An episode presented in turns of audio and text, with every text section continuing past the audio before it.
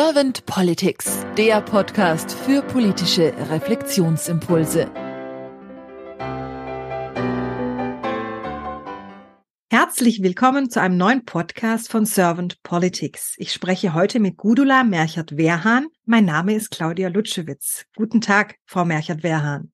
Hallo, Frau Lutschewitz, und vielen Dank für die Einladung. Sehr, sehr gerne. Frau Merchert-Wehrhahn, Sie sind Diversity Managerin beim Stifterverband und Sie engagieren sich auch politisch einmal über den Podcast, der die weibliche Sicht auf die Welt reflektiert und auch sind Sie tätig bei verschiedenen Kuratorien von Stiftungen, vor allem zu den Themen Chancengerechtigkeit und Bildung. Und daher bin ich jetzt mal ganz gespannt auf Ihre Impulse zu meinen Fragen bezüglich der Politik der Zukunft. Und wenn Sie jetzt keine erste Frage an mich haben, dann würde ich gleich in Medias Res gehen. Machen wir das. Wenn Sie an die Aufgabe von Politik denken, was ist das für Sie? Politik ist ja kein eigenes Wesen. Politik wird von Menschen gemacht. Und diese Menschen haben die Aufgabe, die Regeln für die Gesellschaft zu definieren, anzupassen und so zu erweitern, dass wir als Gesellschaft alle gut darin leben können und uns sicher und vertraut fühlen mit der Gemeinschaft und den Regeln, die, die uns gegeben sind. Und wichtig ist dabei, dass aber nicht die Bedürfnisse und Wünsche derjenigen, die die Regeln machen, im Vordergrund stehen, also, sondern dass die Bedürfnisse der Gesellschaft und der Gemeinschaft im, im, im Vordergrund stehen. Es geht also um das Wohl der Gemeinschaft. Da äh, kann man auch direkt schon gleich äh, zu Themen wie Partikularinteressen, Lobbying und was auch immer äh, rüberschwenken. Das ist es eben genau alles nicht. Also im Grunde genommen braucht man Politiker, die weise Menschen sind und sich in den Dienst der Gemeinschaft stellen und auch so eine gewisse Reife haben, weil es ihnen um das größere Ganze geht. Das klingt jetzt alles unheimlich idealistisch, ja. Äh, wahrscheinlich ist es das auch, aber wenn, äh, wenn das, äh, ja, wenn ich frei äh, entscheiden dürfte, wie ich mir die Politik vorstellte, und Politik ist ja nichts, was ich selber mache, sondern von Menschen gemacht wird, dann von Menschen, die altruistisch vorgehen. Wichtig ist dafür, dass die Menschen, die das machen, am Puls der Zeit sind und mitkriegen, wenn sich Dinge verändern und wenn sich die Bedürfnisse derjenigen, die äh, in dieser Gemeinschaft leben, äh, sich verändern. Denn ähm, es ist ja wichtig, dass die Politik für möglichst viele, idealerweise alle relevant ist.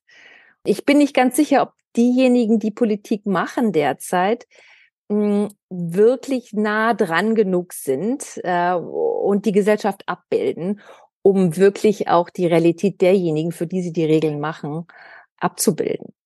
Also wir haben vorhin vor dem vor der Aufnahme darüber gesprochen, wie der Proporz an Frauen ist. Das ist schon erschreckend genug. Wir wollen uns gar nicht die anderen äh, Diversitätsdimensionen noch angucken. Ich könnte jetzt alle aufzählen hier soziale Herkunft, Alter, sexuelle Orientierung, ethnische Herkunft, Religion und so weiter und so fort. Mm, wir sind aber inzwischen in einer immer heterogeneren Gesellschaft und das ist einfach unsere Realität. Und wenn die äh, Regeln gemacht werden von Leuten, die weit weg sind von denen, für die sie gemacht werden, dann äh, gibt es Resignation oder mangelnde Akzeptanz oder ähm, Ignoranz oder ein Auseinanderfallen. Das kann man sich jetzt aussuchen, wie man das benennen will, aber es gibt zumindest keinen Connect. Und ich merke das bei mir selber, wie wichtig es ist, nicht nur innerhalb der eigenen Blase zu agieren. Denn ich begleite zum Beispiel eine junge Frau aus Nigeria äh, als Mentorin und begleite auch Menschen aus der Ukraine, die geflüchtet sind.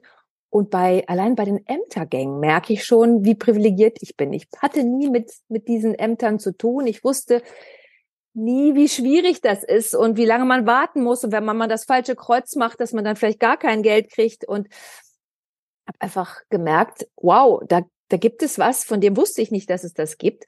Und wenn ich jetzt so jemand wäre, der Politik machen müsste für alle und davon überhaupt gar keine Ahnung hätte, wie so eine Realität für diese Menschen aussieht, dann würde ich an deren Realität vorbei Politik machen. Und äh, ihr Podcast heißt äh, Servant Politics. Es gibt ja auch Servant Leadership.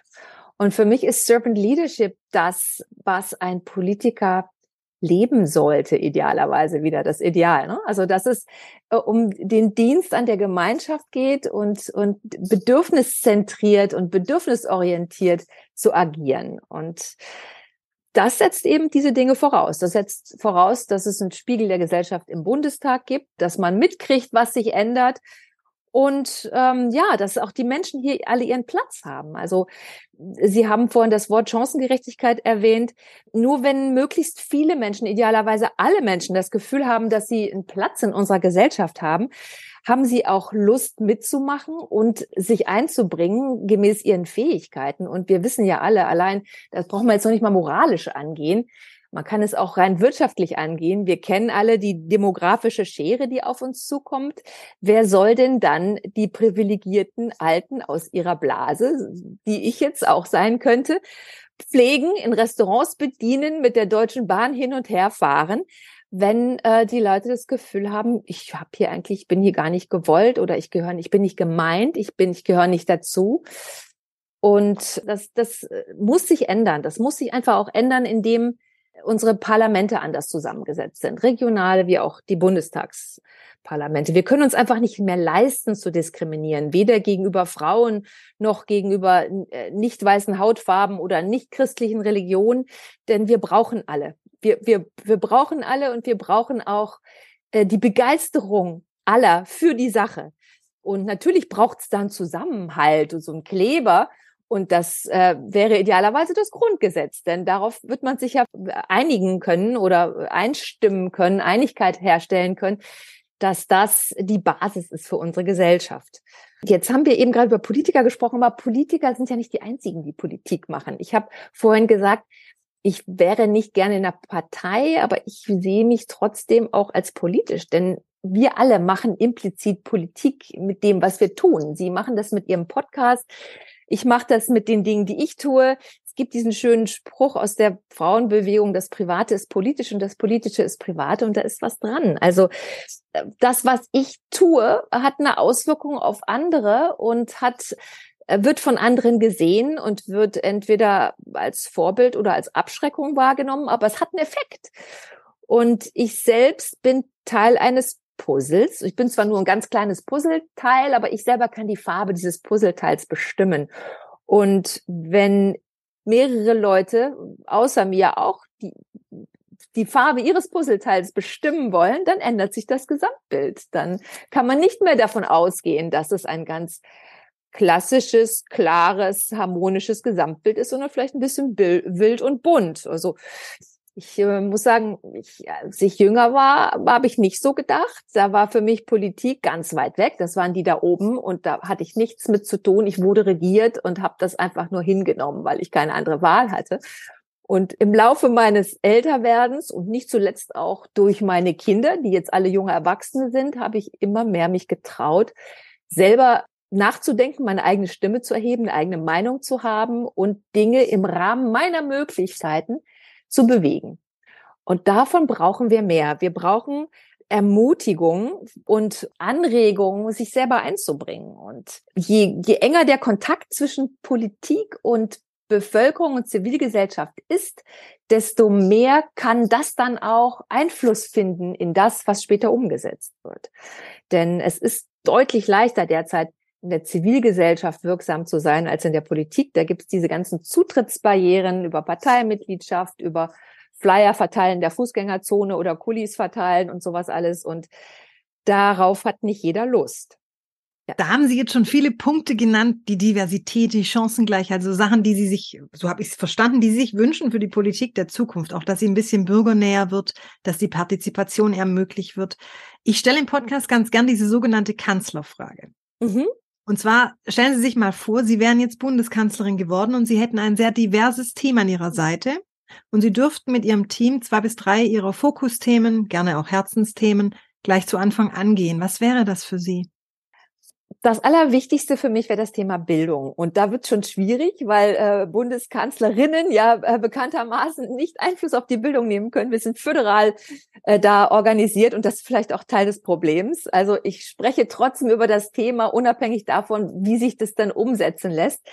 Denn ich glaube, dass wir eine Bildungsreform brauchen. Also Ich habe das bei meinen Kindern gesehen, dass der Fächerkanon nach wie vor vergleichbar ist mit dem, was ich selber vor 40 Jahren in der weiterführenden Schule erlebt habe. Äh, und ich glaube nicht, dass das wahnsinnig relevant ist, zu wissen äh, im Detail, äh, wann welche Schlacht in Rom geschlagen wurde, sondern stattdessen brauchen wir sogenannte Zukunftskompetenzen, Future Skills. Und das sind natürlich digitale Fähigkeiten, das ist klar, dass auch das kommt schon wesentlich zu kurz in unseren Schulen.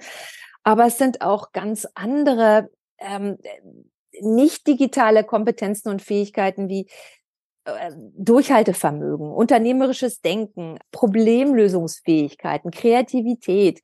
Das sind Dinge, die gibt's nicht in unseren Schulen. Denn wir sortieren, wir benoten, wir, wir stecken in Kästchen und machen Labels. Und mit einem bestimmten Label kann man dann das machen, das oder das. Und das ist aber nicht das, was uns in der Zukunft helfen wird, weil auch wir zum einen gar nicht antizipieren können, was alles an Herausforderungen auf uns zukommt. Und wir lernen müssen, viel vernetzter zu agieren und, und auch viel ganz gegensätzlich zu dem, was eben diese, diese Kästchenpädagogik oder das, die Kästchenbeschulung verursacht, Dinge auszuprobieren, eine Fehlerkultur zu entwickeln und nicht gleich abgestraft zu werden mit, mit einer bestimmten Note, die dann entmutigt oder brav das wieder zu coin, was, äh, was der Lehrer hören will. Das ist für mich ein ganz großes Thema. Also diese Future Skills und wir haben nämlich als Land keine Rohstoffe und das sind die einzigen Rohstoffe, die wir haben in Deutschland. Unsere, unsere, unsere Brains, unsere Kompetenzen und wenn wir zukunftsfähig sein wollen, müssen wir da ansetzen. Ja, und ein zweites großes Thema, ich habe ja drei bis vier Wünsche frei, habe ich gehört, ja. Wenn Sie wünschen, ja gerne. ist Demokratieerziehung. Ähm, das kann auch in Schulen stattfinden, aber muss nicht nur ausschließlich in Schulen stattfinden. Das kann auch allgemein in der Gesellschaft stattfinden. Denn auch das, ich bin immer in dem Bewusstsein groß geworden, die Demokratie ist sicher wir, äh, wir haben das alles hinter uns gelassen, diesen schrecklichen Krieg und die Diktatur und, und diese, diese Terrorjahre. Und jetzt wird, gibt es die Demokratie und das ist unumstößlich. Und wir sehen, dass es überhaupt nicht sicher ist, auch nicht bei uns. Weltweit sind es weniger als die Hälfte der Weltbevölkerung, die in einer Demokratie leben. Und auch bei uns gibt es immer mehr Spaltung und nicht auch zuletzt durch das Digitale, weil wir, uns fehlen bestimmte digitale Regulierung und Kompetenzen und dadurch gibt es gerade im Netz unheimlich viel Hassspaltung, Radikalisierung und ähm, ich habe gesehen, dass Sie auch einen Podcast mit der Annalena von Hodenberg gemacht haben. Das ist, die habe ich mal vor ein paar Jahren kennengelernt. Wir haben auch mal einen Podcast mit ihr gemacht. Das ist eine Frau, die mich unheimlich beeindruckt und begeistert, mit welcher Klarheit und Unerschrockenheit und, und Stärke sie das Thema angeht und ja auch sicherlich persönliche Konsequenzen da, äh, daraus ähm, für sie entstehen, denn ähm, das, äh, sie kriegt ja selber auch den Hass ab, aber sie kämpft dafür und setzt sich dafür ein, dass sich unsere Gesetze ändern. Also ich meine, da gab es gerade erst auf LinkedIn einen Aufruf dafür, dass man sich engagieren soll oder unterschreiben soll, dass diese, äh, diese Apps die Köpfe rausschneiden äh, können aus, aus irgendeinem Kontext in irgendwelche Pornos, weiß, weiß nicht, wie man das nennt, rein ähm, oder sowas, dass diese äh, reguliert und, und ähm, äh, verboten werden, dass niemand gegen seinen Willen äh, digital auf diese Art und Weise so missbraucht werden kann ich hätte ehrlich gesagt erwartet, dass das eigentlich unser Bundesjustiz- und Digitalminister macht, dass es dazu nicht die Annalena von Hodenberg braucht. Aber offensichtlich ist es so, da ist die Zivilgesellschaft mal wieder weiter. Und das äh, ist ein Thema, was ich als Bundeskanzlerin ganz arg vorantreiben würde, Demokratie. Und als allerletztes, das hängt auch noch irgendwie damit zusammen, das ist das Wahlrecht für Kinder. Nicht ausgeübt von Kindern, sondern von Erwachsenen, von den Eltern nämlich dieser Kinder. Denn äh, wir hatten das vorhin schon mal, wir leben in einer alternden Gesellschaft und die Welt sieht anders aus, wenn ich am Ende meines Lebens stehe oder wenn ich zu Beginn meines Lebens stehe und, äh, und noch viele Dinge auf mich zukommen sehe. Und da können wir mal die Stichworte nennen hier. Klimakrise, soziale Gerechtigkeit, Staatsverschuldung, Umbau des Wirtschaftssystems. Da gibt's ja wirklich dicke Dinger, geschweige denn die eigene Rente. Und trotzdem haben diese ähm, schon lebenden Kinder keine Stimme. Die Eltern bekommen keine Stimme für sie. Das würde ich sofort ändern. Man kriegt pro Kind eine Stimme und muss das Vertrauen haben, dass die Eltern dann diese richtig einsetzen. Wow, ich danke Ihnen ganz herzlich für Ihre Impulse. Da war, fand ich, ein Feuer drin. Vielen herzlichen Dank. Und ich sage dann einfach mal, bis bald. Sehr gerne. Vielen Dank Ihnen auch.